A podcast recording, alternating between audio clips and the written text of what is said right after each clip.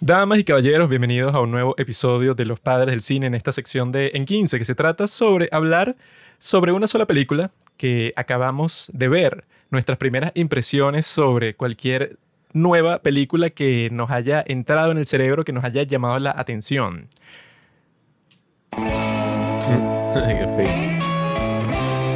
Por eso en este caso tenemos una película muy curiosa de un izquierdista castrocomunista que se llama Pablo Larraín, un cineasta chileno. Hizo una película que se llama El Conde y que está disponible en Netflix en este momento. La pueden ir a ver si le atrae este tipo de películas izquierdistas así, sátiras sociales, eh, con ciertos valores artísticos importantes, pero en su mayoría, bueno, ya saben, una película así hecha por tipos, bueno, como la película Parasite, que es una película Mm. castrocomunista marxista. Esta es un poco así, eh, bueno, como casi todas las que se estrenan en la plataforma Netflix. Y nosotros la vimos simplemente porque tiene así una pinta, cuando tú ves que si el tráiler se ve medio artística, se ve, ah, bueno, es en blanco y negro, es de este tipo que, bueno, que es conocido por hacer películas así que le gustan a los festivales de cine y tal. Y por eso queríamos echarle un ojo, porque nosotros sabemos muchísimo de todo lo que tiene que ver con cine de arte. Y esto quizá puede ser considerado como cine de arte, porque como es en blanco y negro y fue estrenada en estos tiempos, bueno, eso es como que un statement. El tipo solo la hizo en blanco y negro para que las personas pretenciosas como nosotros, cuando veas el tráiler y tal y veas que es de Netflix, tú dices, bueno, yo la tengo que ver porque es de Latinoamérica y es en blanco y negro. O sea, ¿quién va a ver esa película? Como 15 personas, que son, y de esas 15, hay 5 que van a escuchar este episodio. Entonces, por eso es que lo estamos grabando. Roma. Roma 2, esta película es exactamente igual que Roma. Todos los mismos temas. La secuela. misma- Pero bueno, aquí llegamos con lo más nuevo, con lo más caliente. Y yo quería ver esta película porque Pablo Larraín sacó No, protagonizada por Gael García Bernal, tremenda película.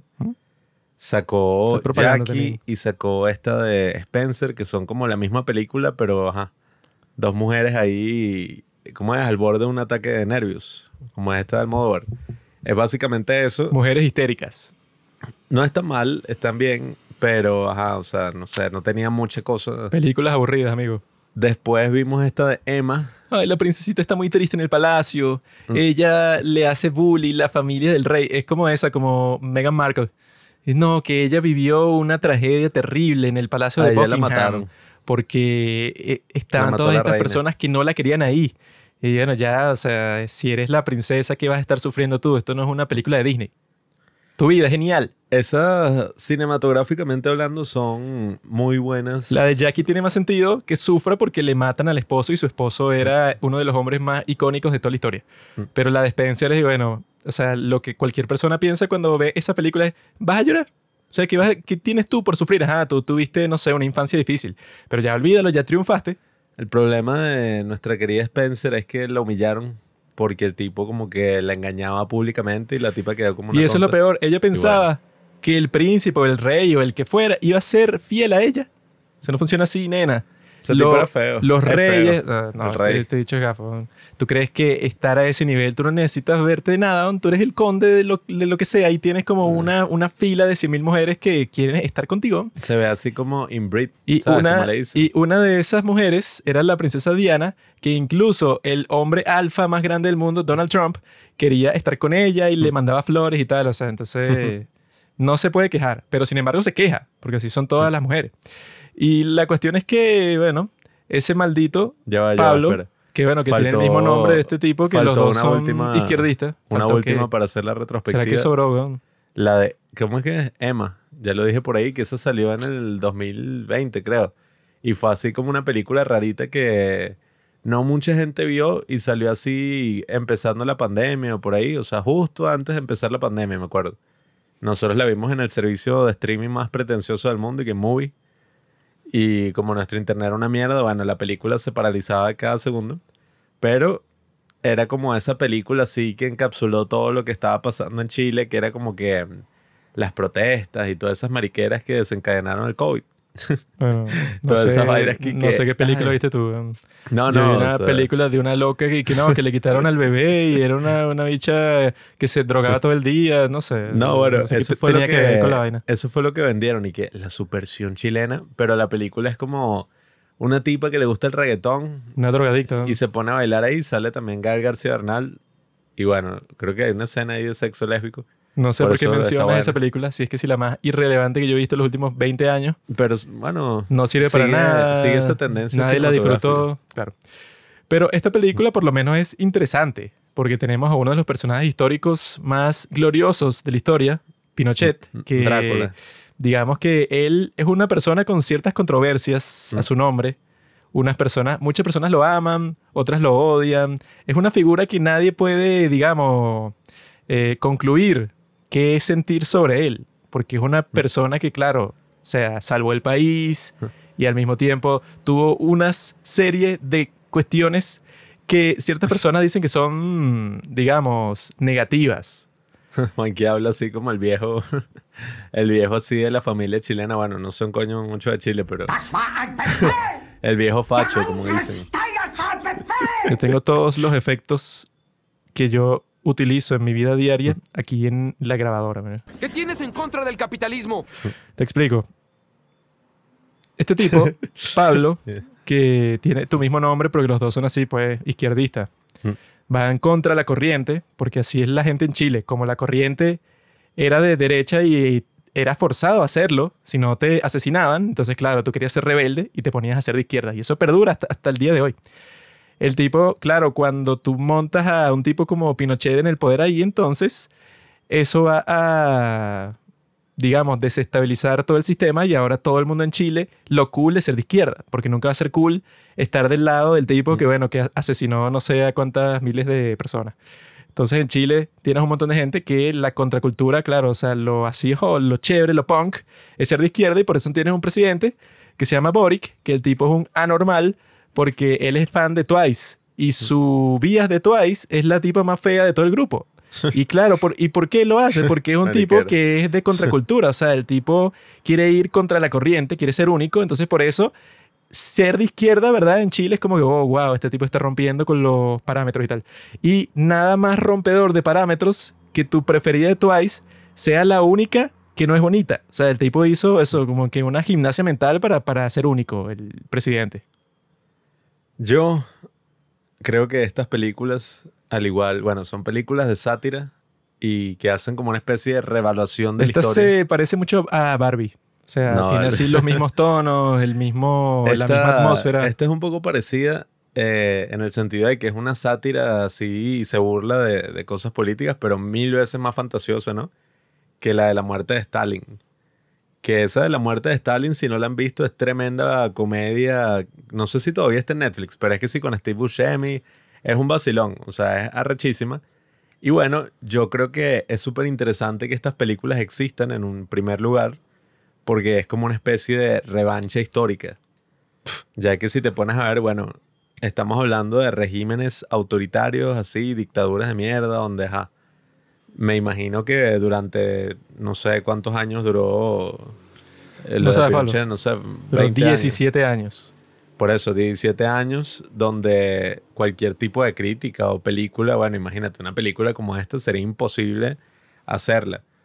Eh, incluso, bueno, todo lo que dice el tipo ahí, eh, creo que tú habías dicho en entrevista antes de empezar a grabar, pero el tipo, yo la otra vez escuché un podcast donde hablaban sobre la persecución de los artistas en Chile y toda esta cosa. Y sí, era una locura, pues, o sea, que si a los tipos que hacían obras de teatro que medio criticaban al gobierno, públicamente los tipos les mandaban amenazas de muerte y un pocotón de cosas así.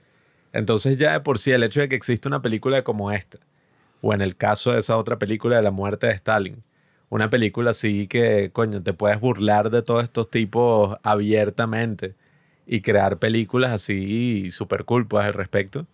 Ya es como un triunfo así para el cine. Para ¿Cómo es que se llama la historia. de Hitler? La del Taika Waititi. O Ah, eh, Jojo Rabbit también. sea, Jojo Rabbit también se burla de Hitler. No tiene respeto por los muertos. Yo creo que todas esas películas ya de por sí son un logro en ese sentido porque ajá, demuestran que eventualmente todas estas basuras se caen y entonces bueno, ya vendrá un momento en que podremos evaluar la historia desde muchos aspectos y bueno, el aspecto cómico siempre es el mejor Y esta película está como en la raya, pues, o sea, es una comedia. Esto es pero un tema también- serio, la raíz. Esto no es para chistes. Que Esto es algo para dictador. tomárselo en serio. Tienes que hacer un documental. Mm. No puedes hacer una película de fantasía. Es fantasiosa, pero claro. Yo vi un tipo que decía eso por internet, que está diciendo, no, este tipo se burla de uno de los periodos más difíciles de la historia de Chile y pone esta figura así como vampiro, pero está obviando, eh, ah, bueno, el tipo que lo criticaba decía que no, es que tu familia formó parte de eso, amigo, así que tú no podrías estar hablando sobre eh, como que lo horrible que fue, tú no eres la persona correcta para meterte con eso, porque este tipo, supuestamente su padre era presidente de uno de los partidos de derecha más importantes de Chile y su madre era ministra en el gobierno de Pinochet. Entonces él el día de hoy, como es artista, pero ah, nos tenemos que preguntar, ¿cómo te convertiste tú en artista, Pablo? ¿Ah? No tú, tú no eres artista, tú eres un cero a la izquierda. Ajá, pero, Pablo Larraín se convirtió en artista con el dinero que robó Pinochet a través de sus tratos sucios que te muestran en la película. Eso de alguna manera le tuvo que haber salpicado a sus padres y usaron ese dinero para que su hijo Ah, bueno. se convirtiera en el artista que es el día de hoy, que supongo que hizo cierto tipo de estudio, no sé, no lo investigué a él porque no es una persona tan importante. Supongo que ese Larraín hizo algo- algún tipo de, de estudio histórico artístico y de esa manera se convirtió en el cineasta que es el día de hoy. Entonces tú eres hijo de Pinochet también, Bueno, más fuerza aún que haga esta película. un traidor. Porque eso es lo que yo me pregunto. Tendría que ajá, ¿y ser como los hijos de Pinochet, que eran fieles. Los papás de... No sé si todavía siguen apoyando al tipo, pero ven esta película y... Este maldito. No, no creo porque debe ser una buena familia. Una familia que se apoya. Mierda comentario. Eh, no, vale, yo no tiene ningún problema. Yo estaba anticipando esta película. ¿Tú no viste. Argentina 1985? Ah, bueno, capaz convenció a la mamá así. La familia del tipo, todos eran militares y, al final todos se voltearon y hubo reconciliación nacional. Yo estaba anticipando esta película porque, nada, o sea, es una película latinoamericana, ¿no? Y es súper loco como en algunas partes de Latinoamérica pueden hacer películas tan ambiciosas y de tal escala que, bueno, primero no solamente está en Netflix, que Netflix es que sí, ajá, o sea, el- la mayor ventana que tiene todo el mundo ahorita para ver películas nuevas. ¿Dónde más está, bro? Eh, no, bueno, y más allá de eso, no sé si fue producida por Netflix, creo que sí. ¿La pasan en el cine o qué? Eh, no, bueno, en Chile me imagino que sí, aquí no. En Chile Venezuela seguro no. la pasan hasta en la plaza. En Venezuela no le están pasando, pero, oye, es súper interesante que la Aquí la deberían estar pasando así también, porque nosotros somos gobierno aliado así marxista también. Sí, pero aquí estoy dicho, le saca culo todo. Y bueno, nada, eh, yo creo que es interesante esa escala que la película alcanza porque, ajá, ahora más allá de sus temas, de todo lo que trate, oye, cinematográficamente hablando, la película es una locura. Los efectos, la cinematografía, el diseño de producción, las actuaciones, todo es perfecto en ese sentido técnico. Y el hecho de que una película se haga así en Latinoamérica demuestra eso, pues, o sea, de que, ajá, ya todas esas excusas que, claro, dudo mucho que esta haya sido financiada, ¿sabes? Por la industria chilena del cine, un Eso lo carajo. financió ese mismo Pablo con su familia millonaria. Yo me imagino que esto tiene, ajá, no sé si financiamiento de Netflix y de otras fuentes, porque claro, los técnicos tampoco es que son todos 100% chilenos. So- esos técnicos Pero, de todas las películas que tú ves que son buenas, ninguno son latinoamericanos. Entonces, todos No, son vale. europeos, estadounidenses. y los traen para acá, pero eso es una excepción. En general, si tú quieres hacer una película Mm. con equipo técnico de Latinoamérica, va a ser mala. Porque el latinoamericano es flojo. O sea, no le gusta estudiar, no le gustan los libros, Eso ya no se le gusta, digamos, hacer un estudio disciplinado de nada. Entonces, cuando lo pones en, una, en un trabajo técnico, pues, como construir un puente Mm. o como filmar una película, al final el puente se cae o la película se ve terrible. Eso es lo que pasa siempre. Ya se ha comprobado con películas como El abrazo de la serpiente, Roma. eh, bueno, no sé si Bardo califique ahí al menos por lo No, técnico. Ni vaina. Y esta otra película, o sea, te demuestran que, ajá, o sea, bueno, infinidad de películas recientemente te demuestran de que ya todas esas limitaciones que se tenían antes, sobre todo, bueno, uno viviendo en un país de mierda en Latinoamérica lo sabe. Todas esas limitaciones así de que no, lo técnico y tal, y las películas siempre se ven muy caliches, de bajo presupuesto, son unas historias así súper estúpidas, mierda. Caliches. Ya eso no es así, pues, o sea, tienes artistas oye, que han logrado el éxito internacional y te pueden hacer una película, no sé, o sea, de una escala inmensa en su propio país natal. Y oye, esta película, eso fue lo primero que me emocionó, el espíritu nacionalista del latinoamericano.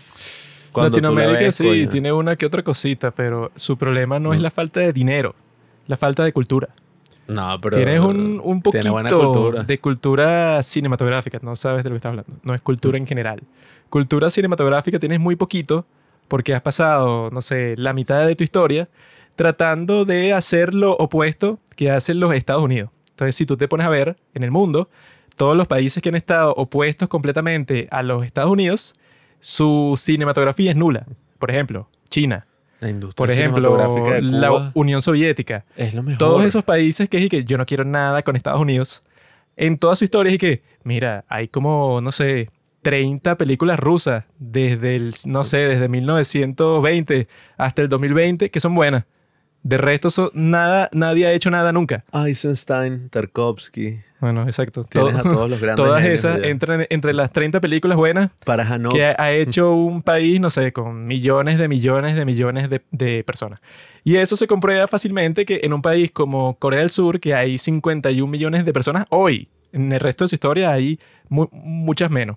Sin embargo, los tipos como que lo que han tratado en toda su vida es ser parecidos a los Estados Unidos, lo mismo de Hong Kong, entonces, todos los territorios que son así, casualmente, de repente sacan como 10.000 películas completamente geniales, porque se sacan todas las influencias de los Estados Unidos y los tratan de emular directamente.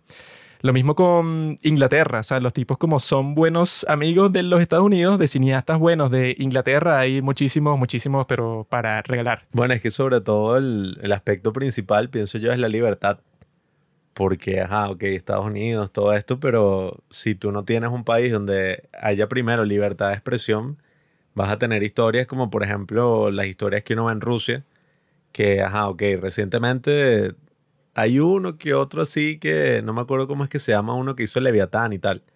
Pero cuando tú ves las películas de la Unión Soviética como la carrera artística de Tarkovsky, ajá, estamos hablando de uno de los mejores cineastas de toda la historia uno de los tipos más talentosos, o sea, un poeta del cine.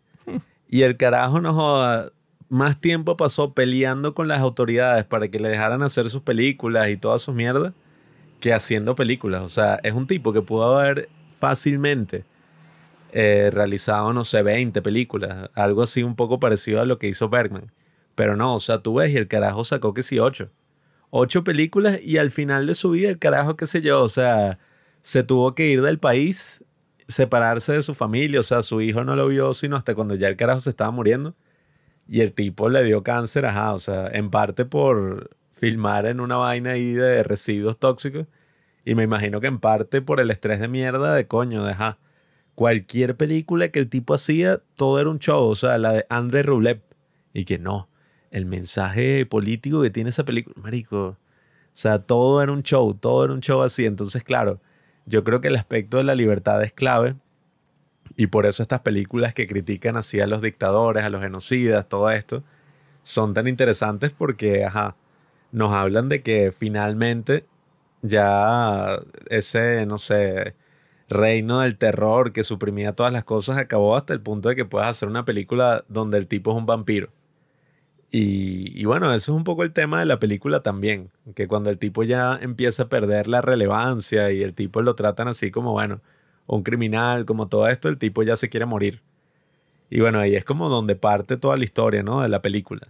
Vemos así la historia de Pinochet, bueno, desde el siglo XVII, por ahí, ¿no? XVII, bueno, 1700 y algo, cuando es la Revolución Francesa. Siglo XVIII. Ajá, exacto, el siglo XVIII. Siempre me confundo de esa mierda. Y bueno, nada, el siglo XVIII, y es súper, o sea, ya desde que arrancó ahí, yo dije, verga, qué arrecha esta película. Porque, ajá, o sea, imagínate el presupuesto y todo para hacer todas esas escenas donde están ahí, que si no, lo de la guillotina, toda la cuestión, o sea, ya la cinematografía ahí, 10 de 10. Y nada, pues, o sea, te muestran que si este tipo que traicionó sus principios y su honor, qué sé yo, su juramento que le había hecho al rey de Francia, para volverse un revolucionario. Y el tipo después se arrepintió y dijo, no, ahora mi plan en la vida, mi misión en la vida tiene que ser terminar con todos los revolucionarios, con todos los movimientos subversivos y toda esa vaina. Y lo logró. Y bueno, sí. Por o eso sea, esto es una Chile, historia ajá. de autosuperación. Bueno, tiene ese aspecto de que como lo narra uno al principio y que, ajá, qué carajo. Nosotros y que Netflix se equivocó y nos puso la vaina en inglés. Pero no, o sea, lo narra una mujer inglesa, que no sabemos quién es, ¿no? Al principio de la película. Y entonces como que todos los comentarios son así. Son como para mostrarte la visión, entre comillas, favorable, pero ideológicamente, no sé, bizarra que tiene Pinochet en la película sobre todas las acciones que cometió. O sea, el carajo y que no, vale, yo nunca he matado a nadie, yo nunca he robado, o sea, y que mira, me acusan de robar. Qué bolas, o sea, a, a un militar lo pueden acusar de asesino, de todo, pero de ladrón. Y, ajá, pero tú sí robaste. Y bueno, sí, pero que te acusen, o sea, te muestra como que toda esa mirada así ideologizada que me imagino que, bueno, habrá gente en Chile, no sé, que debe seguir teniendo una mirada así como en todos esos regímenes, ¿no? Habrá gente en Chile, Pablo. La mayoría del pueblo. No, Yo vi que el 36% de los chilenos piensan que el golpe de Estado que dio Pinochet salvó al país del marxismo. El 36%. O sea, es un tercio del país. Y que algo así, creo que es el 50 y algo por ciento, dice que fue lo peor que ha pasado en la historia del país. O sea que es un país que está dividido, no sabe qué creer. Por eso es que el tipo que hace esta película es un ideólogo. No No. manifiesta eso en su película, sino que pone a este pobre hombre, Pinochet, que tanto ha sufrido, como un victimario, o sea, como un villano. Pero yo creo que el tipo al hacer esto, eh, o sea, él tenía como que un buen concepto. Cuando él comienza con eso y cuando yo me di cuenta de que era la película, yo estaba de que ah, este tipo se la pensó, porque está cool que tú hagas una película de terror, una sátira sobre el conde Drácula, pero no es Drácula, sino es Pinochet, entonces le pone como que toda esa escena macabra de lo que era en la vida real, pero lo pones fantasioso y funciona mucho mejor porque entonces el personaje es tétrico, pues, o sea, eh, adquiere otra, otra dimensión que es como que un villano de película. Y eso funciona bien porque todo el mundo sabe que ese personaje en la vida real era un tipo también terrorífico, pero de otra forma, o sea, que asesinó a muchísimas personas. Entonces tú lo pones como un villano y eso te permite como que burlarte de él di- directamente, que el director dijo que claro, él lo quería hacer de esa forma porque así no causas ningún tipo de empatía por un posible personaje que tú digas, ah, mira que ya está viejito, pobrecito y que se quiere morir y que todo el mundo lo está acusando de un montón de cosas terribles que él hizo, pero él en realidad, ay no, ese tiempo ya pasó, ahora él, es un frágil viejito que simplemente quiere disfrutar sus años de, de descanso. Él para evitar esas cosas que pueden pasar cuando tú en una película pones a alguien que se supone que tú debes eh, odiar, pero quizás las personas cuando vean la película dicen que, ah, no, pero él no, él no, él no fue tan malo. Pero cuando tú lo pones así, ya dejas claro eso, como que lo acusas directamente de, ser una criatura así sedienta de sangre y que el tipo es cruel, pues, o sea, como que todo lo que hizo lo hizo con malicia desde un punto de vista como te dan en esa explicación del principio, que él quería destruir todos los movimientos revolucionarios porque él sentía esa lealtad al rey que él rompió, se, sintió que lo traicionó, entonces él quiere como que redimirse. Y que todo lo que hizo, bueno, él como que se convenció que fue para bien. Y yo supongo que todos los tipos que son así y súper desgraciados, que han causado la muerte de muchísimas, muchísimas personas, deben justificar todas las cosas que hicieron como te lo ponen en la película.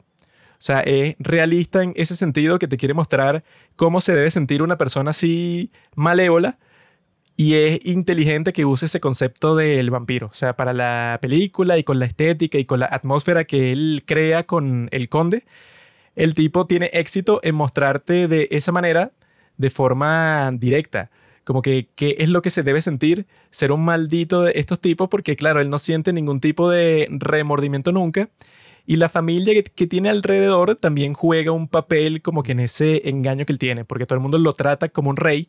Eh, sus hijos están como que no, sí, bueno, que todos los marxistas que acusaron a mi padre de hacer todas estas cosas y que no, que en Chile lo están atacando porque él fue un, un hombre tan grande que muchas personas le tienen envidia y eso pues, o sea, como que alimentan esas ilusiones que él tiene. Pero funciona bien cuando, eso, no sé, como en la primera parte de la película, yo creo que funciona muy bien ese concepto. Pero luego yo creo que la película como que exagera un poco la cuestión y es como dicen los gringos y que on the nose. Es como que muy on the nose. eh, que uno ya había comprendido, o sea, ya ese concepto tú no lo tienes que explicar ni un segundo porque funciona bien. Pues eso de que este villano de la vida real tú lo conviertas en un villano ficticio y como que puedes hacer énfasis en los aspectos de la personalidad malvada del tipo. Pero hay una escena que dura como 15 minutos en donde es un montaje, ¿no? Entre que Pinochet se viste con su uniforme ese de general, con el que salen todas las fotos, pues, que tiene como que una capa. Y el tipo se va por ahí a matar personas y quitarles el corazón y se lo come así crudo, ¿no? Eh, o sea, si un acto que te lo ponen desde el principio, cuando lo hace otro personaje, te lo pone así, eso, como que lo más crudo y, y sangriento posible. Y mientras te muestran eso, cuando lo hace Pinochet, entonces te ponen las entrevistas que le está haciendo esta monja que fue para hacerle un exorcismo y para quitarle toda su plata, ¿no? Ella está entrevistando a todas las personas que están ahí, a todos sus hijos y a, y a su esposa y a su sirviente. Y entonces ahí se ponen como que a dar todos los datos eh, de la corrupción del tipo, o sea, que deben ser los datos reales. Y que no, y esa casa que el tipo tiene acá, y no, que a uno de sus hijos, el tipo como que le vendió una de las empresas del Estado que estaba quebrada y se la ve- ve- vendió a un precio súper barata. Y unos años después el tipo la volvió a vender, que si por millones de dólares, cuando la empresa era exactamente igual. O sea, hay como mil fragmentos así en esa escena que es larga, que, que dura como 15 minutos, que o sea, es tan larga que ahí fue que yo me puse a pensar y bueno, aquí están como que exagerando un poco, porque era como que, ah, yo, yo comprendo que, ah, que el tipo era malvado y corrupto y tal, y se ponen a detallar de qué maneras era corrupto a través de las historias de sus hijos, o sea, que los tipos están conscientes de la corrupción pero la justifican y dicen, no, que eso no fue robo, que eso fue que se la, se la quitó a personas que no se merecían esa empresa y me la dio a mí. Esas cosas, ¿no? Los empresarios corruptos que se enriquecieron gracias a mi padre. Sí, y yo estaba pensando que, bueno, esa escena funciona, o sea, es una sátira graciosa, pero yo estaba de que, bueno, este tipo exagera un poco cuando pone eso, como, no sé, como 10, 15 minutos de esa escena que podía durar tranquilamente como 4 minutos y pone como que todos esos datos de la vida real de la corrupción del tipo. Como si eso fuera, no sé, como que hacerme odiar más a Pinochet de que el tipo era corrupto. Esa es una parte que yo no comprendo mucho ese ángulo, sí. Y que bueno, si ya yo estoy consciente de que el tipo cometió un genocidio en su propio país, ya si me dicen que no, y él se robó eh, unos 100 mil dólares, que fue una donación que dieron para la fundación de su esposa, y él de esa manera se lucró, o sea, se benefició del desarrollo económico del país porque los empresarios que invirtieron tanto dinero para todas las cosas, las iniciativas económicas que él está haciendo en Chile, él se lucró de eso porque como hacen todos los líderes dictatoriales así, bueno, se toman un porcentaje de toda la plata que entra al país. Entonces, detallan todo ese proceso. Yo creo que el tiempo que dedican en la película para eso son como 20 minutos, pero o sea, no solo esa escena, sino con otras parecidas así. Y yo estaba pensando y dije, ah, bueno, ya yo estoy consciente, como me lo ponen como vampiro y como yo estoy un poco consciente de lo que hizo el tipo en la vida real, yo estoy como, ya el tipo para mí ya es el súper mega desgraciado, o sea, no puede ser peor. Entonces, que, que tú me digas y que, no, pero él en realidad unos títulos de propiedad ocultos, que eso revelan que él en la vida real se robó mucho dinero y que ya eso de que se robó dinero o no se robó dinero, yo creo que a nadie le importa cuando ve la película porque que, ah, ok, el tipo asesinó a miles de personas. Si robaste eh, más o menos dinero, eso ya no importa. O sea, ya cualquier tribunal del mundo, si tú mataste, ah, no, pero también le robó un disco a su primo, o sea, ya tú estás condenado sí o sí.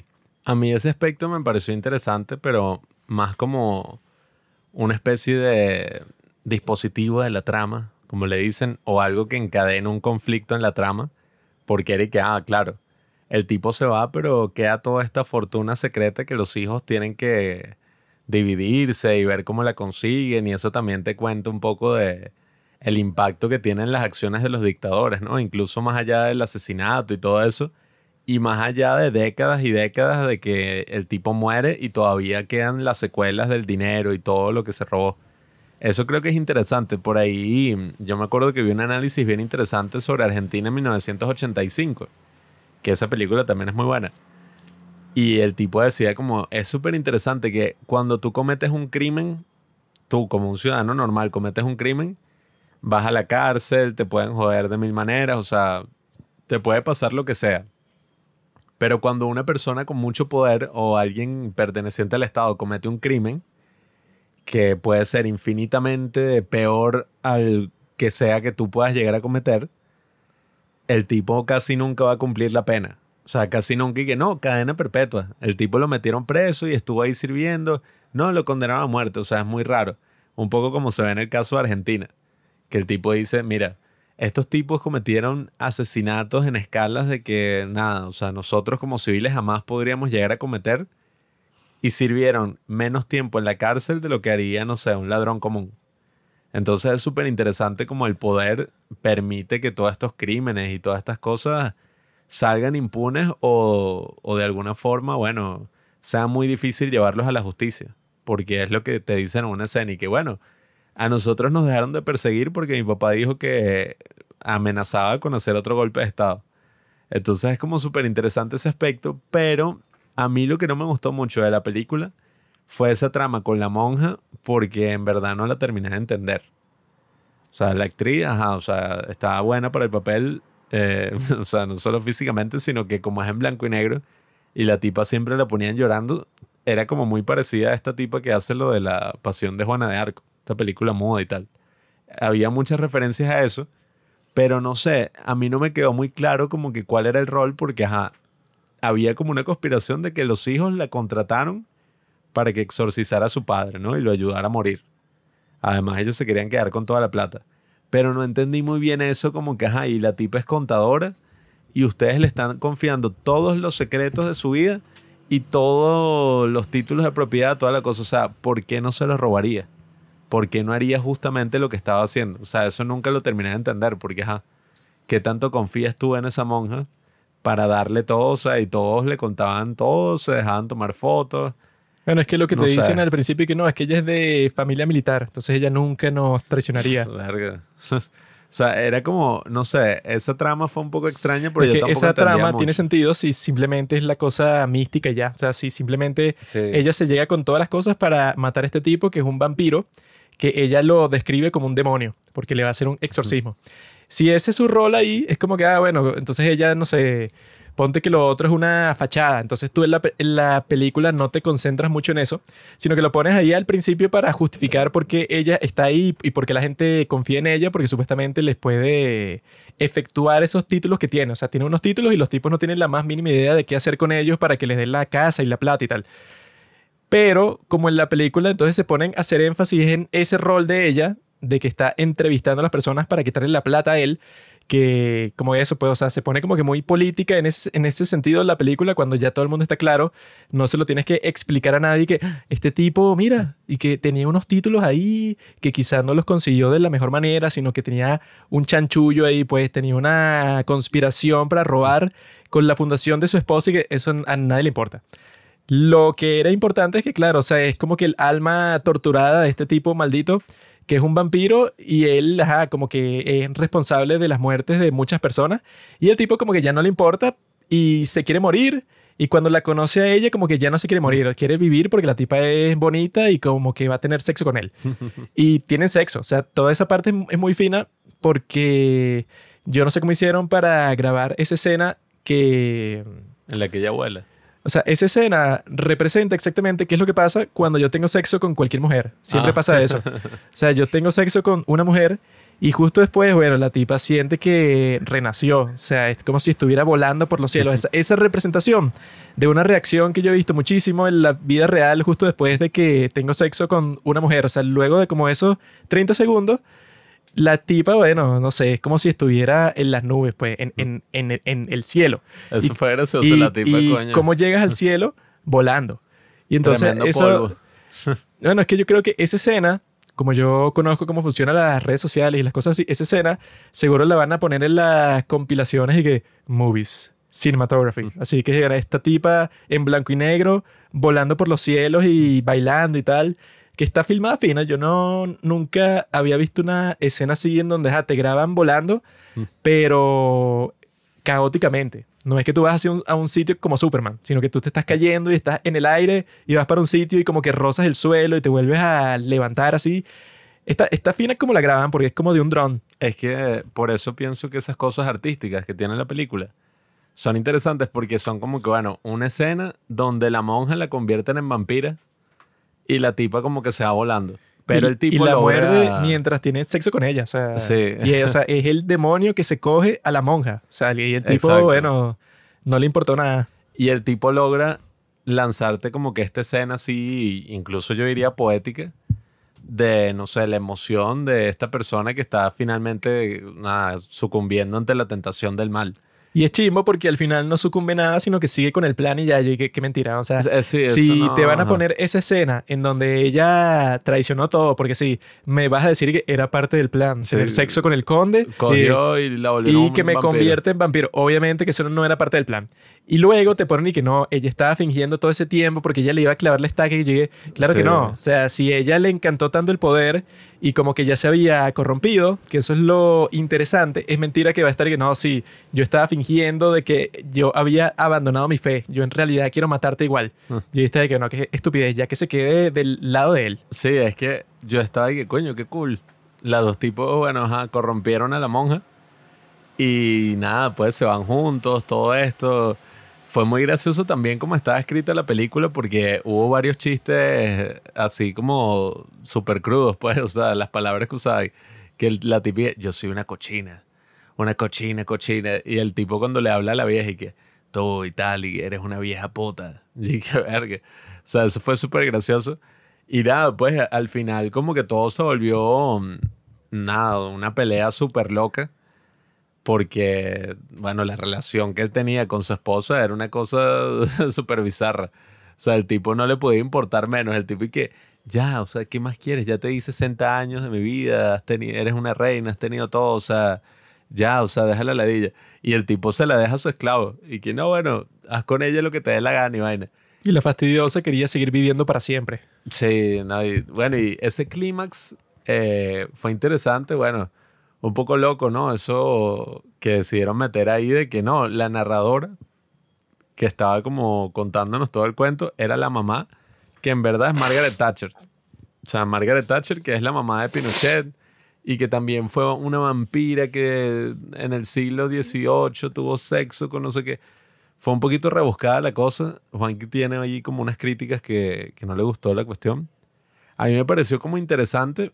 Sin embargo, no sé, o sea, evidentemente que fue como un giro así súper inesperado y al final, o sea, no sé, era como una cosa toda bizarra. Pues yo me preguntaba y que, ajá, Margaret Thatcher está por Chile ahí relajada así y que joven.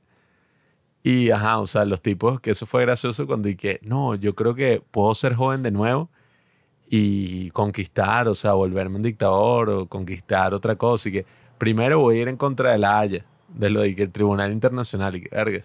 que este tipo, Pablo Larraín, haciendo esta película, se le envenenó el proyecto porque es un histérico y no puede de- dejar la política a un lado por un segundo para filmar la película. Porque si ya tú tenías ese concepto que yo creo que ya es claro para todo el mundo, sea, Pinochet es malvado y yo lo represento como un vampiro, listo. Porque es una criatura sedienta de sangre, pero no es como una bestia común y corriente que simplemente quiere cazar para sobrevivir, sino que este tipo es cruel y disfruta la crueldad, disfruta tomar sangre, o sea, es un desgraciado. Y ya eso estaba lo suficientemente claro, pero el tipo le mete todas esas cosas y, y la corrupción, y robó, y sus hijos eran unos estúpidos, y su esposa es una desgraciada también. O sea, como que es demasiado, es too on the nose, como dirían en inglés. Una exageración a ese concepto que es bueno y que lo exagera aún más y que yo creo que pierde como que la contundencia que tiene. Cuando pone que Margaret Thatcher es vampira también, y no solo es vampira, sino es la mamá del dictador. Y yo cuando revelan que la tipa va a salir, pues en el, o sea, que la narradora se va a meter en la historia, ya yo sabía que era Margaret Thatcher porque los tipos tienen todo una, un resentimiento con ella en la vida real, pues las personas que odian a Pinochet. Con esta Margaret Thatcher porque la tipa cuando el tipo lo querían extraditar a España, que fue porque un juez ahí loco, Baltasar Garzón, el tipo ese, y que el tipo mandó una ley eh, eso pues como que mm, así internacional, el tipo que no, bueno, yo eh, ordeno la captura de Pinochet con la autoridad que me da, bueno, la ley internacional por los crímenes de tortura que él cometió, que como son crímenes de lesa humanidad en Chile, entonces yo lo puedo meter preso en donde yo quiera. Que ya va, por cierto, ese tipo es como gracioso la trayectoria de vida porque hizo eso y después se vendió ahí. Bueno, no voy a entrar en específicos, pero bueno, las vueltas que da la vida, amigos. Investiguen ese tipo para que vean una buena historia. Cuando Pinochet estaba en Londres, ese tipo se sacó eso, ¿no? Y lo meten preso en Londres. Y, pero cuando están allá, la, los políticos de Inglaterra se ponen a debatir si sería correcto extraditarlo hacia España, porque ellos dicen, bueno, pero ¿qué relevancia tiene esa, supuesta ley internacional para nuestro país? ¿Por qué no lo mandamos para Chile ya? Porque en Chile no le iban a hacer ningún proceso sobre esos crímenes porque estaba toda esa cuestión de que ah, si le haces eso, entonces los de la derecha o los que lo siguen apoyando desde el ejército, si tú lo tratas de juzgar, como hicieron en Argentina en 1985 por todos los crímenes que violaron los derechos humanos, si tú tratas de hacer eso en Chile, bueno, entonces se te puede venir como que un caos y otro golpe de Estado y tal. Entonces no lo van a, juzgar en Chile. Entonces si no quieren que esté pues en Inglaterra porque les causa una controversia, mándalo para Chile de, vuelta ya. El debate era si lo mandaban para Chile, eh, eso tranquilamente, o si lo extraditaban para España, en donde lo iban a juzgar en una corte loca ahí, o sea, sin sentido, pues, o sea, que te vayan a juzgar así eh, como aleatoriamente. Pero era como que por ese principio que unas personas dicen que, eh, que, existe, pero obviamente que no existe, ese de que tú tienes jurisdicción universal, que ciertos crímenes, no importen dónde estés, te pueden meter preso por un mandato de una corte así como que supranacional, que obviamente no existe. O sea, unas personas dicen que sería bueno que existiera, pero obviamente que no existe porque si el presidente de un país en donde llega a esta persona que tú quieres meter preso, simplemente dice que no lo va a meter preso, entonces ya no existe tu supuesta jurisdicción universal. Entonces cuando estaba pasando ese debate, que el tipo estaba preso en su casa en Londres, Margaret Thatcher salió a decir y que no, esto es una injuria, que con las leyes de un tipo ahí en España que supuestamente tiene que hacer eso y tal, nosotros vamos a seguir sus reglas, cuando eso no se, no se corresponde con ninguna de las leyes que está en Gran Bretaña. Ella dijo que no lo metan preso a él, sino que mándenlo para Chile porque él no se merece todo lo que, lo que le está haciendo, sobre todo porque fue, él fue nuestro amigo y aliado durante la guerra de las Malvinas, porque supuestamente él en Chile tenía aquí un super radar y el tipo puso un super radar de largo alcance eh, hacia eso, pues hacia la zona de Argentina, para poder cubrir toda esa zona de guerra. Y él le pasaba los datos de ese super radar que él tenía en esa zona a Inglaterra para que supieran qué era lo que estaban haciendo los argentinos contra ellos durante la guerra, ¿no? Entonces esta Margaret Thatcher dijo que era tan importante eso de ese radar que como lo apagaron un día para hacerle mantenimiento, hubo un bombardeo de los argentinos a unos navíos de Inglaterra que ocasionaron la muerte de 56 personas, pues de 56 marinos de Inglaterra. Entonces ella citando como que esa ayuda pues que les dio el tipo, que gracias a ese radar tenían una inteligencia militar invaluable porque ese era su aliado que estaba al lado del país que, o sea, que de los que ellos estaban en contra.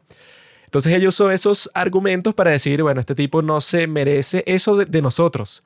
Quizás si hubiera ido a otro país en donde quisieran extraditarlo, juzgarlo o lo que sea, bueno, eso no sé, tendrían como que otro criterio. Pero aquí en Inglaterra no tiene sentido que le hagan eso porque él fue nuestro aliado estratégico en la guerra. Y ella al decir eso, entonces claro, todas las personas que odiaban a Pinochet con toda su alma, pensaban y que no, esta tipa, qué maldita, mira, o sea, se puso del lado del tipo que violó los derechos humanos de todas estas personas. Ella como que no le importa eso, la vida de los demás, y es una tipa que como era, era dictador de derecha, seguro lo admira y lo ama y tal, pero, o sea, como que la odian muchísimo por eso.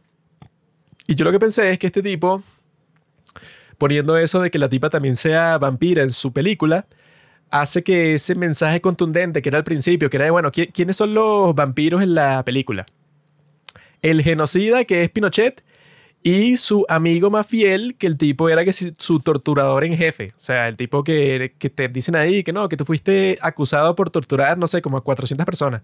Y él que sí, yo no me arrepiento, fue buenísimo.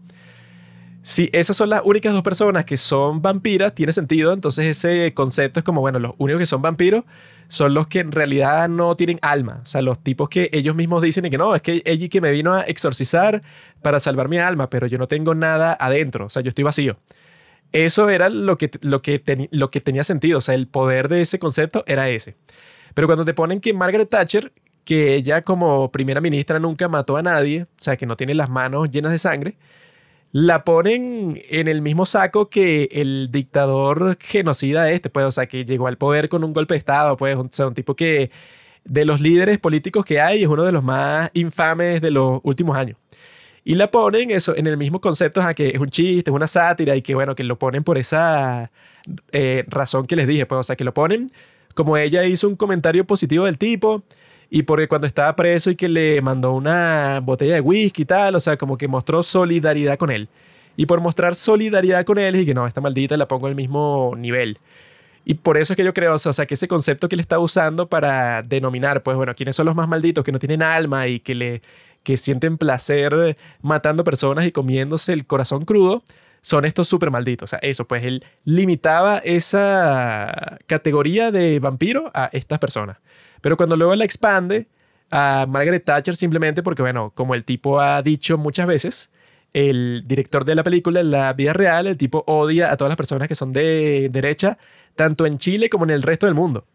Entonces, ese concepto pasó de ser usado a un tipo que mató a muchísimas personas a alguien que simplemente te cae mal. Entonces, él también dice que no, es que yo la puse ahí en una entrevista, dice el director, y que yo la puse de vampira también porque ese sistema nos lo impusieron a, nosotros en Chile, ese del capitalismo total así. Entonces, como nosotros se nos impuso esto desde otro país, entonces era así como que también para mostrar ese tipo de, no sé, de colonización. Y eso me pareció súper bobo, pues, o sea, porque era como que está esa narrativa eh, de todo eso que sucedió en Chile, de que supuestamente no, bueno, eso fue hecho por los Estados Unidos 100%. O sea, como que Pinochet no era nadie. Y llegaron los gringos y le dijeron, no, bueno, tú vas a hacer un golpe de Estado y vas a gobernar el país de esta forma y eso, vas a hacer todas las cosas que nosotros queramos porque tú eres nuestro títere. O sea, tú estás ahí simplemente para cumplir los intereses de los Estados Unidos.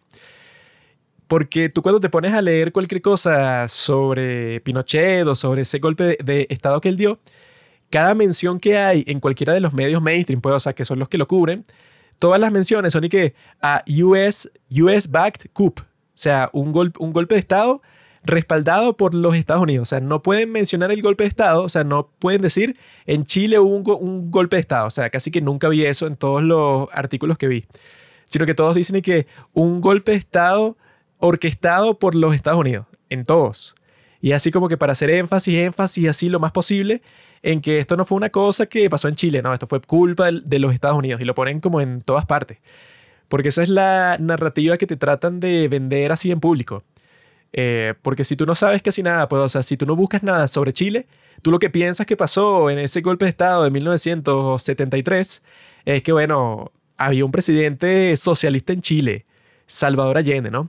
Y él era ahí, bueno, amado por todo el pueblo, como Fidel en Cuba. O sea, todos lo querían, todos lo amaban y el tipo tenía el país, eh, lo estaba convirtiendo en una utopía socialista y a todo el mundo le encantaba. Excepto a los Estados Unidos. Y los Estados Unidos pensó, no, bueno, esto no me conviene porque claro, si es socialista, entonces va a estar del lado de la Unión Soviética y como ellos son mis enemigos, entonces voy a darle mucho dinero a este tipo Pinochet para que haga un golpe de Estado y mate a todo el mundo y bueno, lidere el país bajo las cosas que yo quiero que pasen.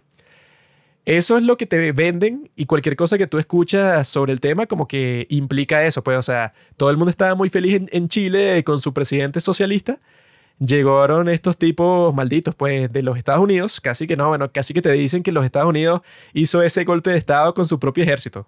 Casi que te dicen eso. Y ahí se jodió Chile para siempre y hubo una dictadura que terminó con la muerte de muchísimas personas. Pero lo que pasó en la vida real, que eso, bueno, que yo lo vi hace un tiempo, pero me lo refresqué para este episodio, es que ese tipo Allende, yo creo que se buscó todo lo que le sucedió. Porque el tipo cuando él gana la elección presidencial, ¿sabes con cuánto porcentaje la ganó? Ah, sí, yo me acuerdo, era como el 50 y algo, ¿no? No, el tipo ganó su elección con el 36,6% del Ah, voto. ya. Y el segundo tenía como, no sé, como 35, como algo. Y quería cambiar todo. Sí, o sea que, o sea que siempre dicen y que escogido democráticamente Salvador Allende le dieron un golpe de estado y que bueno, te explico cómo funciona la democracia, maldito animal, Castro comunista que no sabes, claro, porque no te importa y la quieren destruir.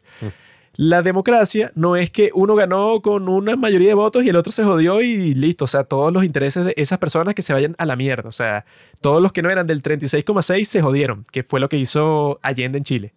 La democracia tiene que funcionar y en los sitios en donde funciona bien y por muchos años, como en Inglaterra y como en Estados Unidos, en esos sitios las personas incultas se quejan porque la política ahí como que va muy lento. Entonces llega un político de izquierda y es presidente por cinco años y medio cambia algo así un poquitico por aquí, pero en realidad el sistema sigue igual. Y llega un presidente de derecha y medio cambia una cuestión aquí, pero, o sea, pero no es muy contundente y la gente se queja y que no, es que no hay cambio verdadero. La idea animal es que no pase lo que pasó en Chile, porque cuando el animal este de Allende se montó en la presidencia, ¿verdad? Que ya los Estados Unidos desde el principio tenían como 10 planes de golpe de Estado. O sea, los tipos estaban buscando la forma y que mira, es que un comunista no puede ser presidente, entonces estaban buscando, bueno, 10 mil millones de formas y que no, pero si el presidente es él y si llamamos a fulanito para que le diga al otro que vote por este, porque no pueden votar por él, porque cuando la diferencia es tan corta y que el Congreso es el que tiene que escoger el presidente ahora, así como en Hamilton. Entonces, cuando el Congreso estaba en eso, los Estados Unidos y que no, bueno, ¿qué tal si llamas a fulanito para que le diga al otro que se lance y anulen los votos de este otro para que nadie vote por Allende, sino que le digan al otro? O sea, estaban ahí como con esa conspiración. Pero al final, Allende terminó siendo presidente, ¿no? Y a nuestro amigo tuvo la bri- brillante idea de que no, bueno, yo tengo seis años como presidente. Y en Chile solo te permiten eso, pues, o sea, que estés como presidente seis años. Y luego, si tú quieres volver a ser presidente, tienes que esperar que otro presidente gane y pasen seis años. Entonces el enfermito de Salvador Allende tuvo la brillante idea de que, ah, mira, solo tengo seis años. Así que yo le tengo que dar con todo. O sea, yo tengo que hacer todo lo que yo quiero hacer, cambiar toda la sociedad a un Chile socialista en seis años. Así que tengo que volverme loco. Y el tipo lo que hizo fue, bueno, nacionalizó todo lo que se puede nacionalizar en el mundo. Es decir, lo expropió. O sea, todas las granjas que quería expropiar, las expropió Lo robó. todas las industrias que quería expropiar, las ex- expropió, la del cobre, que era la exportación número uno de Chile, pero que sí, de toda la historia, la expropió, eh, hizo que el gobierno controlara todo el sistema bancario, que bueno, que ya si tú hiciste eso, es que si lo más salvaje que tú puedes hacer en cualquier país, que sea, no, bueno, todo tu dinero técnicamente ahora es propiedad del, del Estado, porque no está en un ente privado que supuestamente lo guarda por ti y lo invierte para sus propios intereses, como son los bancos privados, sino esto es un banco público y ahora toda la banca es pública y el gobierno va a hacer lo que le dé la gana y ahora el sueldo mínimo es este y el precio está fijo en, en este precio nada más, o sea, esa ley de precios justos, que es lo mismo que hacen en todos los sitios comunistas, ¿no? Y cuando el tipo hace eso mágicamente, entonces ahora hay escasez de productos. Como el tipo le puso un precio fijo al pan, a la harina, al arroz y tal, mágicamente ahora no hay pan, ni harina, ni hay, ni hay arroz. Solo el que el gobierno consigue en las granjas que expropia y en los comercios que expropia. Eso siempre sale bien. Sí. Eso siempre es una medida económica. Siempre tiene mucho éxito. sentido decirle al tipo que hizo la comida y le costó 10 bolívares hacer la comida, decirle que ahora la puede vender en 3 bolívares nada más. Eso siempre es bastante... No, y lo peor de todo cuando uno escucha esas cosas es que uno literalmente lo vivió. O sea, no en Chile, sino en su propio país. Y esas bromas al final, eso del precio justo, era como la cosa más horrible que uno podía ver porque primero, ajá, el comerciante. O sea, el comerciante se iba a la mierda. Yo escuché muchos casos de gente, bueno, gente con negocios, unos tipos que por perder todo lo- por lo que habían trabajado terminaron no solo quebrando el negocio, sino quebrándose sus vidas, pues. O sea, tipos que se suicidaron, que les pasó en, de todo. en esto de Chile, en ese momento te hablan de lo mismo y que no. Entonces había unas personas acaparando alimentos. Ay, No los querían vender. Tenían, no sé, un, todo un depósito lleno de arroz. Entonces llegó el gobierno y dijo, no, ese arroz lo vamos a vender al precio justo y ahora es nuestro. No, y, Y, bueno, eso tiene otro nombre, se llama robo. esas cosas eran horribles y sobre todo también uno ver la gente que compraba esas cosas con el precio justo. Era como que la cosa más patética, pues, que uno sentía. Pero y Porque que bueno, era- te lo robaste. ¿no? Sí, o sea, era como gente que, claro, no tenía mucho dinero y decía, ay, qué fino, vamos a aprovechar, vamos a comprar aquí. Pero yo vi cosas tan absurdas, o sea, que si llegamos a una tienda de traje de baño, precio justo, tácata, y todo el mundo hacía unas colas gigantescas y el tipo le desvalijaban el negocio y tú decías como Se que quedaba sin nada como un huevo. ni era tan necesario. O sea, de verdad necesitabas un, no sé, que si en una tienda de electrodomésticos, en verdad necesitabas comprar, o sea, tres tostadoras. Tres tostadoras de pan por cinco dólares. No, o sea, cuando, que, marico, cuando el tipo hace todo eso, obviamente, el efecto es que toda la sociedad, que ya estaba en tu contra, porque la mayoría de la sociedad, que es que el 64% de la población, y entonces ya cuando tú comienzas a poner y que los precios justos y a decir que eso puede, o sea, que todo lo que se puede expropiar y todo lo que se puede nacionalizar, tú, eso ahora es posesión del Estado. Ahí es que todo se va para la mierda porque entonces el tipo, no, es que su gobierno fue muy difícil porque él tenía el Congreso en contra, la Corte Suprema en contra y a la gente en contra y al ejército en contra. Pero te lo ponen así como, no, qué loco, ¿por qué será? Y que bueno, huevón, o sea, tú literalmente intentaste en tres años, de 1970 a 1973, intentaste cambiar toda la sociedad, eso, intentaste hacer una revolución democrática supuestamente, y el punto es que la democracia no funciona así, o sea, tú tienes, como dicen, el mandato de cambiar toda la sociedad si tú haces como le pasó a Reagan en la elección, creo que fue de 1984, en donde el tipo ganó 49 de 50 estados. Entonces, cuando tú haces eso, bueno, es como que la gente te está diciendo, no, sí, bueno, haz lo que tú quieras, porque todos estamos de tu parte, pues, o sea, tienes a, a la gran mayoría de la gente, no sé, ponte el 60 o más del, del 60%, están todos contigo. Eh, si ese fuera el caso y tú quieres cambiar toda la sociedad, y que, ah, bueno, si es que funcionaría una democracia de verdad. No, y, y que aún teniendo eso, dudo mucho que Reagan habrá pensado y que bueno, como ahora tengo el apoyo popular, voy a hacer lo que me salga el forro, voy a cambiarle el nombre al país, No, él, voy a hacer una él revolución. pensó hacer eso con el 36,6% de los votos y lo hizo en todo. O sea, el tipo quería cambiar absolutamente todo. Y lo comenzó a hacer. Eso expropió todo lo que le dio la gana y la gente del Congreso decide, mira, aquí hay leyes y tú técnicamente no puedes expropiar todo lo que tú quieras cuando, quieras. Él- le pasaron una resolución justo antes de ese golpe de Estado en donde, el en donde la gente del Congreso decía que el tipo no estaba respetando la constitución para nada porque él quería concentrar todo el poder en sí mismo y obviamente que eso era lo, que estaba haciendo si nacionalizaste todo el sistema bancario y toda la industria del país completo. Entonces, si el tipo realizó todo eso, y bueno, le dieron un golpe de Estado, y que primero intenta- intentaron darle un golpe de Estado en junio de ese año, de 1973, otro militar. Y Pinochet fue uno de los militares que detuvo ese golpe de Estado. Y luego hubo en septiembre el otro golpe de Estado, que ese sí fue con Pinochet y con muchísimos más militares que el anterior, pero que es gracioso porque eso, y al mismo tiempo tenías como que a las personas protestando en las calles y unas guerrillas que iban para esas protestas hecha tiro. O sea, es como que ah, tú tenías un país en la mierda, o sea, al borde de una guerra civil. La Y- realidad es mucho más compleja que estos relatos así simplistas y no, Estados Unidos, este, el otro. Y las cosas que estaba haciendo él fomentaron todo ese ambiente de guerra civil. Pero incluso, o sea, que si eh, tú buscas cualquier cosa sobre el tema, y dije, no, claro, los Estados Unidos resulta que puso un régimen de sanciones invisible. Mm. Porque no es que estaban sancionados oficialmente como si estaba Cuba, sino que ellos como que comenzaron a comprarle menos cosas a Chile. Y eso tuvo un efecto negativo en la economía chilena. Y yo estaba pensando, bueno, ¿sabes qué tuvo un efecto negativo en la economía de los Estados Unidos? Que expropiaras todas las empresas que estaban en Chile de los Estados Unidos, todas sus propiedades en la industria del cobre y tal. O sea, que tú puedes decir que es injusto y que estaba, no sé, saqueando tu país. Pero e- es lo mismo que pasó en Cuba. Y que no, eso, tú ex- expropiaste en un país todas las empresas que eran, eh, que los dueños de la empresa eran de los Estados Unidos.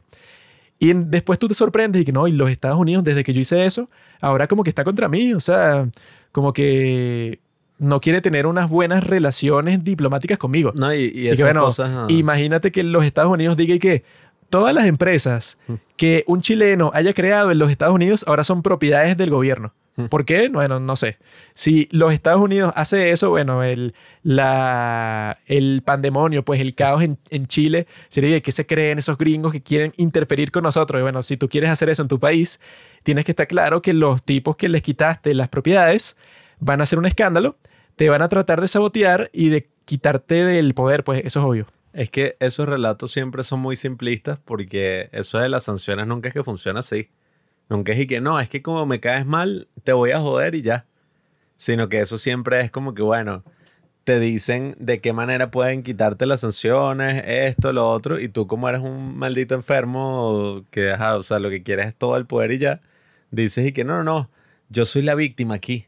Eh, ustedes no me van a poner condiciones y lloras, pues lloras así por 30 años, no importa que pase lo que pase porque a ti lo que te importa es el poder, pues, y, eso se ha visto, bueno, en muchísimos casos y a mí me sorprende como la gente a veces lo que hace es que, bueno, puede que tenga buenas intenciones, pero terminan repitiendo propaganda a favor de, una dictadura, pues, o sea, es como se burla un amigo mío que se llama Luis, hmm. que él dice que, no, ¿sabes qué es una gran idea? Pues, una hmm. genial idea para nosotros realizar y que a tu cliente más fiel el, tipo que más te compra, o sea, tu cliente número uno, jódelo, o sea, insúltalo, denígralo, destruye completamente las relaciones que tú tienes con la persona que más compra tu producto. O sea, di que eso es una porquería, que su país es una mierda, que todos sus ciudadanos son unos pendejos, o sea, haz esa técnica, o sea, a tu cliente di que es una, una porquería y una basura. Que eso fue lo que hicieron aquí los chavistas diciendo que no, Estados Unidos es una mierda, es el peor país del mundo. Y los Estados Unidos, no sé por cuántos años, que si por décadas, fue el cliente número uno de la empresa principal del Estado, que es la del petróleo. Y de repente dije, no, bueno, sí, esa porquería de nación. Y que, mi bro, ese es tu cliente número uno. o sea, si en realidad no te gusta o los odias por cualquier razón, entonces no les vendas más de ese producto tuyo, bueno, que es súper mega valioso. Pero si se lo sigues vendiendo y son los mejores amigos y todo, no tiene sentido que estés y que no, esos malditos. Y bueno, claramente no pienses que son malditos, pues es tu cliente número uno. No, y si el cliente deja de comprar, entonces, ay no, ahora eres la víctima, estás sancionado, ay, lo que me están haciendo, pobre yo. Que, bueno, yo lo que pienso es que precisamente, ¿no? Con toda esta cuestión, la historia es bien compleja. Y a veces, ajá, o sea, es como un poco difícil estos relatos así del blanco contra el negro, pero algo que del blanco contra el negro. si fuera el blanco contra el negro, debería ganar el blanco. Hay algo que yo sí tengo muy claro en todas esas cosas. Y es que, bueno, independientemente de cuál sea tu ideología política y, y todo eso, yo sí personalmente opino que, bueno, que cualquier régimen o cualquier, no sé, líder, lo que sea, cualquier gobierno, que haya cometido estos actos contra su propia población, además. Estos delitos de crímenes de lesa humanidad, o sea, es casi que injustificable. O sea, uno puede siempre inventarse excusas ideológicas y decir como que, bueno, pero es que era una guerra, o es que estaba pasando esto, o es que el otro lado también lo hacía. Pero a ti nada te da la potestad de tú asesinar en masa, torturar en masa. es que cuando tú. Campos de concentración. no, es que estábamos en una situación muy difícil. Por eso es que yo mandé a unos soldados a que agarraran a esta mujer embarazada, mm. le cayeran a golpes, le sacaran el bebé del estómago y se lo comieran entre mm. ellos. Eso es lo que yo tuve que hacer porque ella le había pasado una carta a su hermano, que era del Partido Comunista, y que bueno, ok, no sé cómo se conectan mm. esas dos cosas. Si tú querías hacer algo así o meter la presa, bueno, si tú eres el presidente o quien sea, hay mecanismos y que no, mira, ella cometió un crimen. Hmm. y eh, hay una, una, manera que se llama el juicio y tú vas y la, y la juzgan ahí, bueno, y se tiene que ir presa, va presa ya. Pero así que no, bueno, es que yo los tuve que torturar a todos y en secreto, pues, o sea, no fue que tú los tenías en la estación de policía, hmm. sino que yo los tenía en un sitio, bueno, en una casa en el medio de la nada. Yo los tuve que torturar ahí por tres meses porque ellos ah, le habían informado a un compañero de ellos que estaba en el, exilio que yo lo estaba buscando. no sé, unas cosas así, bueno. Eh, esas cosas obviamente no las puede justificar Por eso es que los tipos cuando los descubren, bueno, se tienen que inventar como hace el tipo en la película. Que que no, claro, es que yo me veía amenazado por todas estas personas que me querían sabotear a mí, me odiaban. No, y es gracioso cuando el tipo habla de lo de los empresarios. Y que no, claro, es que yo, te, o sea, ellos me ofrecían, o sea, me, me chantajearon. Porque entonces yo cuando les di todas estas cosas, todas estas libertades y les vendí todas estas empresas del Estado súper baratas, que es un acto, bueno, que yo lo hice por debajo de la mesa. Ellos luego venían a chantajearme de que iban a revelar eso de que yo hice ilegalmente, entonces me daban dinero para que yo incluso eso les diera más concesiones y más facilidades dentro del país. Yo hice todo eso, pues yo acepté ese dinero, pero porque me estaban chantajeando. Y Sí, bueno, te estaban tipo- chantajeando, pero por lo que tú hiciste al principio eh, con tu propia voluntad, que tú sabías que era ilegal. Sí, que eso fue súper interesante de la película, todas las formas en que el tipo se inventaba y, y creaba toda esta personalidad de víctima, así de viejo ingenuo, todo eso cuando el tipo es un vampiro que ha vivido no sé cuántos cientos de años y puede volar, puede hacer lo que Vivió sea. ahí que como 250 años. Sí, a mí me da sí, risa eso. Sobre todo tú eres ingenuo. Sí, sí, o sea, y eso es lo interesante también, que yo pienso que mm, si bien la película tiene varios aspectos que pueden ser criticables, o sea, como que esas cosas así eh, que comentamos en la trama y esto que tú dices de Margaret Thatcher y todo, yo creo que la película sí hace un punto bien interesante respecto a, a todo eso con el concepto del, iba a decir del diablo, del vampiro. Eh, porque, oye, todas esas conversaciones así que tiene con el tipo torturador, todas estas cosas así de, de lo que se convierte al final, o sea, un dictador así, que es como un monstruo así viejito y vulnerable. Es como súper interesante porque todo eso, ajá, o sea, pasa en la vida real, pues. O sea, es como una, como todas las sátiras, exageran un poco algo, pero para que tú lo puedas ver más claramente. Y yo creo que eso siempre es como interesante de las sátiras de verdad. Porque ahí es que tú ves, por ejemplo, Barbie y esta, y que no, las dos son sátiras. Bastante parecido. Una es la sátira del patriarcado. Bueno, ahí sí. Yo vi un artículo de un tipo que se quejó porque él se dio cuenta que es mucho más disfrutable esta película si tú sabes más o menos la historia. Mm. Eh, porque él como que la vio una primera vez sin saber nada y él en varias partes estaba como que, bueno, no sé muy bien a qué se refiere la película ni con esto ni con lo otro, pero luego como que investigó un poquito y la volvió a ver y él estaba como que, ah, claro, es que este tipo es responsable por este acto y la corrupción y tal y tal, que yo creo que él se pudo haber quitado ese fastidio que tú tengas que saber un poco de la historia de Chile para disfrutarla bien si le quitabas todos esos detalles que no eran necesarios. Eso de que no, y usted es, es el hijo de Pinochet y el tipo te vendió una empresa del Estado a un precio más barato y tú después la vendiste caro al mismo ejército que te la vendió. O sea, esas cosas que, ajá, bueno, habrán pasado en la, vi- en la vida real. Pero para cualquier persona que no es de Chile, verá eso y dirá, bueno, no sé por qué me muestra eso, si ya está establecido desde el primer segundo que el tipo es un demonio. O sea, in- incluso hay una escena eh, que es el final del prólogo de la película, en donde ves como el tipo le dispara por la espalda como a seis personas y los meten en una fosa común, en una tumba así colectiva. Sí. Y digo, bueno, ok, él ya hizo eso. Cualquier otra cosa que tú me muestres ya va a ser, bueno, ajá, ya yo entendí que el tipo es un mega trimaldito, desgraciado, genocida. Si lo pones tan temprano, pues, y bueno, y en la película no es solo el personaje histórico, sino que el tipo antes de eso eh, mató como a tres mujeres que lo estaban cuidando ahí, pues, en un hospital que le estaba en Francia. Bueno, Entonces, y que ya, ya no sé cuántas personas tiene que matar a este tipo. O sea, ya yo sé que el Sí, tipo no. no, tiene re- redención. O sea, Siendo es un un, vampiro, villano. bueno, y todos los corazones que tenía congelados, toda esa cosa, eso fue un concepto bien interesante porque ahí es que tú ves y que, ah, bueno, claro, ¿a quién le convendría matar a tanta gente, un vampiro, para tener todas estas provisiones ahí y vivir? Eso es como que yo hago una película sobre Hitler y que Hitler no solo hizo el holocausto y eso, él también, él se construyó con el dinero del pueblo, pues, o sea, de los alemanes. El tipo tenía una mansión, tenía una casa de campo súper cara, no sé, como de tres pisos, con 18 cuartos. El tipo, bueno, y no solo eso, sino que a sus personas cercanas, a sus fa- familiares, como que les dio dinero, pero de la corrupción y del ejército nazi. Él como que hizo un proyecto, pero el proyecto era falso. En realidad era para invertir plata ahí y luego él tenía en el sótano de su casa una plata que, bueno, si el tipo es Hitler, ¿qué importa esos otros crimencitos que hizo? Bueno, es que eso es interesante porque también, ponte a ver, Hitler, yo creo que, bueno, aunque Jojo Rabbit no es así tampoco, no, no tiene que llegar como a ese tipo de sátira y nada así al respecto porque todo el mundo conoce su final.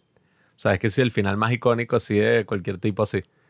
Y lastimosamente lo que ocurre, sobre todo en Latinoamérica, pues, con algunos dictadores y, y aquí que cuántos militares dictadores no hemos tenido, es que usualmente, ajá, o sea, tenemos suerte si pasa algo como lo de Videla, que el tipo ajá, murió en la cárcel y fue que después de viejo lo volvieron a meter en la cárcel y se murió ahí. Pero usualmente los tipos llegan todos a viejitos y no es que, ajá, y que no, el tipo no joda, lo metieron preso, lo mató la gente, murió así. No, o sea, el tipo llega viejo y X, pues, o sea, como que la sociedad eh, tiene que seguir adelante y convivir con esta gente que asesinó a miles de personas. O sea, ni siquiera solo Pinochet, sino imagínate, todos los que ejecutaron sus órdenes.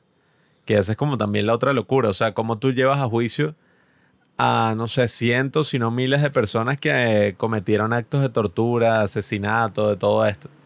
Y una cadena de mando. O sea, eso es casi imposible. Entonces eso es como que los es que grandes la dilemas. pues. mayoría de las dictaduras terminan exactamente así. Sí, No hay que no agarramos al dictador y lo matamos entre todos y su cuerpo, bueno, lo Sí, quemamos. o sea, Sino el- que la mayoría son y que no, bueno, el tipo está como que muy viejo. sí. Y o, o se murió así con honores como Franco, y que no, bueno, sí, el, el gran hombre. O pasa cualquier cosa que es que no, bueno, él se fue para otro país y hay personas que lo odian, pero ajá, ya no le pueden hacer nada. Sí, esa es como la cosa loca, ¿no? De los crímenes de esa categoría. Que si es un tipo así en el poder, involucra a miles de personas, el tipo puede salir, o sea, tranquilo.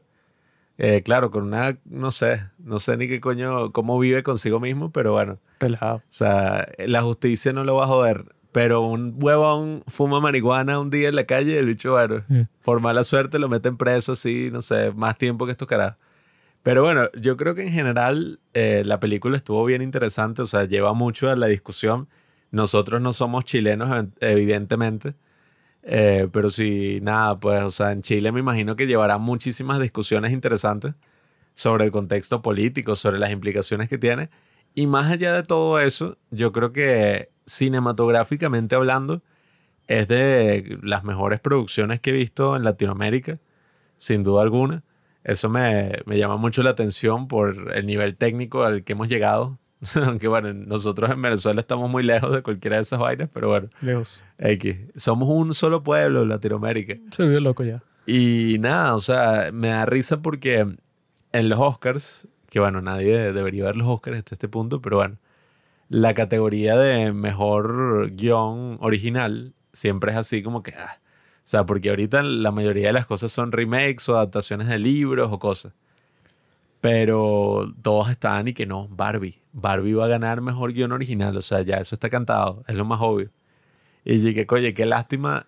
Bueno, lástima que esta película tiene sus pequeños errores, pero si hay una película que debería estar nominada y ganar, sería algo así. Pues, o sea, esto es un concepto original.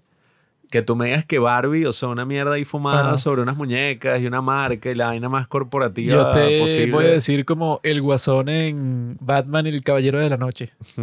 si yo me entero que están por darle el Oscar a Barbie, o sea, como mejor guion original, voy a explotar un hospital. Ustedes verán, ustedes se lo pueden dar. Ve haciendo los planes. Voy a porque, ajá. explotar un hospital y, y eso en cualquier parte del mundo. No les voy a decir dónde. Puede ser que sí en la India. Y se van a morir. O sea, todas las personas. O sea, y le estoy dando la advertencia a todas las personas que tienen un familiar en el hospital. Donde Bueno, sea que lo estés escuchando. Si ustedes quieren detener que pase ese hecho, que sería uno de los hechos más insólitos y injustos de toda la historia del mundo, bueno, algo tienen que hacer. Busquen a los responsables por esa barbaridad para que ni la nominen, para que no exista la posibilidad, porque si por cuestiones de la vida eso llega a suceder, yo ya les estoy advirtiendo, no, no van a decir que lo sorprendí. Tienen que saber lo que va a pasar. Hay que prepararte, compadre. Así que ya saben. Tienen que ganar Oppenheimer, mejor guion original, Oppenheimer, mejor guion Nah, adaptado, estás Oppenheimer, mejor cinematografía, Oppenheimer, mejor película. América. Entonces no va a ganar nada. Quizá gane mejor mezcla de sonido, una cosa así, pero Lo mejor de este año ya salió, pues ya este año se puede acabar y a mí no me importa. Salió Oppenheimer y salió Mass Girl. Ya que más voy a ver. Ahorita se viene la de, ¿cómo es? The Killer of the Flower Moon, que es la nueva de The Scorsese. Killing of a Sacred Deer, Pablo. Eh, la nueva de Yorgos Lántimos, que es el tipo este que hizo eso que dice Juanqui, que también dicen que es buenísima. Se viene la nueva de Miyazaki, que supuestamente va a ser su última película. Y que soy una niña de 15 años. Y se viene la película que todos los hombres en unísono queremos ver, que es Napoleón. Vamos a adoptar una nueva personalidad finalmente. Me voy a comenzar a leer la biografía de Napoleón solo para esa película. Todos queremos ver Napoleón y ya saben, ese día se repite lo del Barbenheimer, toda esa paja, pero ajá, finalmente con seriedad. Todos vamos vestidos como Napoleón Bonaparte. No, voy vestido como Simón Bolívar. Bueno, ropa voy a sí, ese entrar es a la casa de Simón Bolívar que está aquí cerca de mi casa y todo. Voy a romper la vitrina y voy a ponerme exactamente la misma ropa que él usaba. Que él medía como 1,60, que si lo mismo que Sí, Messi. sí. No sé cómo me va a quedar la ropa, pero voy a ir así igu- igualito, exactamente igual. Ese es el código de vestimenta, amigos. Vayan realizando sus compras antes de que se agoten. Y bueno, nada. Recomiéndenle a la gente esta película, sobre todo si eres chileno. Me imagino que en Chile sí la deben pasar en el cine y tal, pero Los chilenos, está bueno, cool, está cool. ¿quién quisiera ser chileno? Nadie. Es uno de los peores países. O sea, no Nuestra ha- mayor audiencia es de Chile, creo, en Instagram. no ha habido un año bueno en Chile. O sea, tú ves los años en Chile, entonces, ¿quién quisiera vivir ahí un año? Bueno, yo tengo un amigo que vive en Chile, se llama Sixto. Saludos, Sixto. La estés pasando bien. Eh, pero Sáquenos de Latinoamérica. él me ha dicho unas cosas allá que es como, bueno, tienen un problema con los indígenas, tienes un problema con los trans, que algunos indígenas son trans, algunos trans son indígenas. Ya eso, so- ya eso solamente, ya eso es para mudarse del país. Mm. Son unas poblaciones, bueno, no sé, ¿qué hacen los indígenas el día de hoy? ¿Por qué no forman su propio país? Los mandan para un, como hicieron en los Estados Unidos. Ustedes pueden vivir desde este árbol que está aquí como el que está allá a 100 metros y no pueden salir de aquí. Esa es la solución. Los Estados Unidos no hicieron eso. Estados Unidos los barrieron a todos. No, pero, o sea, esa fue la solución. Es que eso es lo que hay que hacer primero. Mm. Pero el después, esa fue la solución. ¿Cómo es el efecto ese? ¿Cuál es? Yo tengo Digamos, eso. esa parte de- el ese compañero ese, el amigo ese mío de allá de Chile, bueno, dice unas cosas así que bueno, ese país está lleno de puras ratas izquierdistas, comunistas. Bueno, que eso de. Ah, esa es otra vaina. Esas protestas que hubo. Tú cuando las busques, student-led protests. Sí, huevón. O sea, las protestas espontáneas de los estudiantes. Y yo te digo, amigo, si tú eres uno de esos estúpidos inútiles que cree que hay tal cosa como una protesta espontánea, que eso no, a una plaza una vez se llegaron 300 mil personas.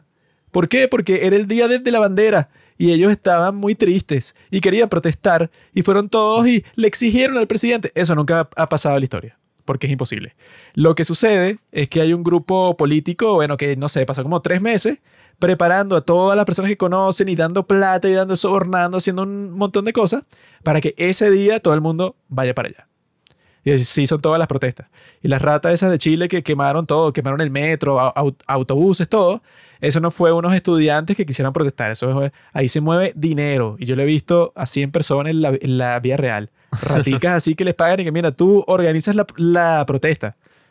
Y te pagan buena plata porque, mira, tú tienes que traer mínimo, no sé, 60 personas, tú.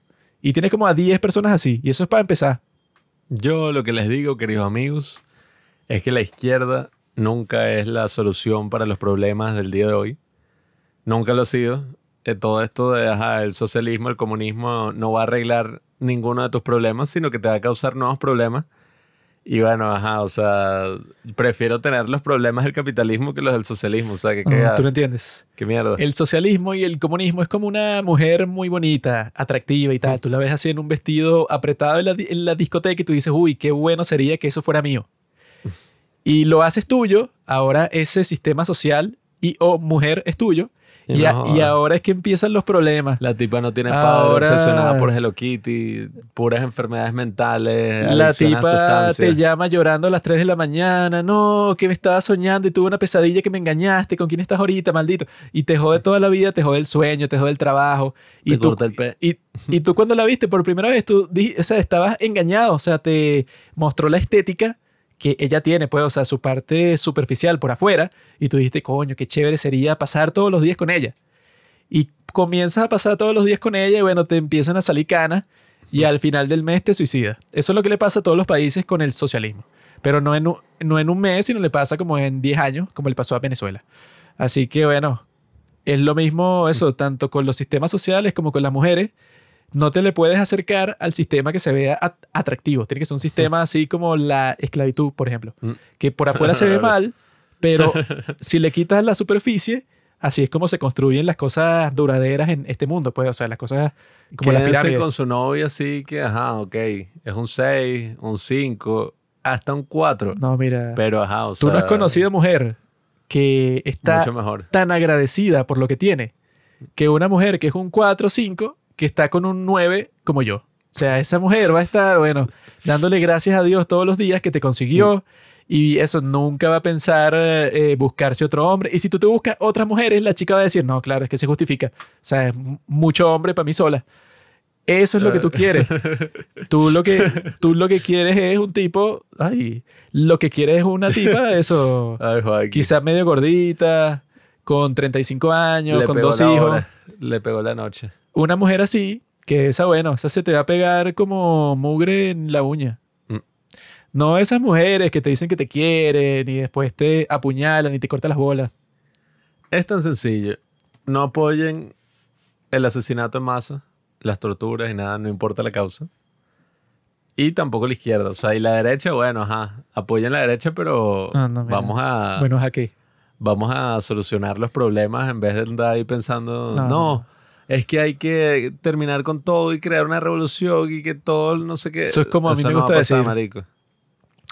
Para mis amigos, lo que sea. Para mis enemigos, la ley. Eso es todo.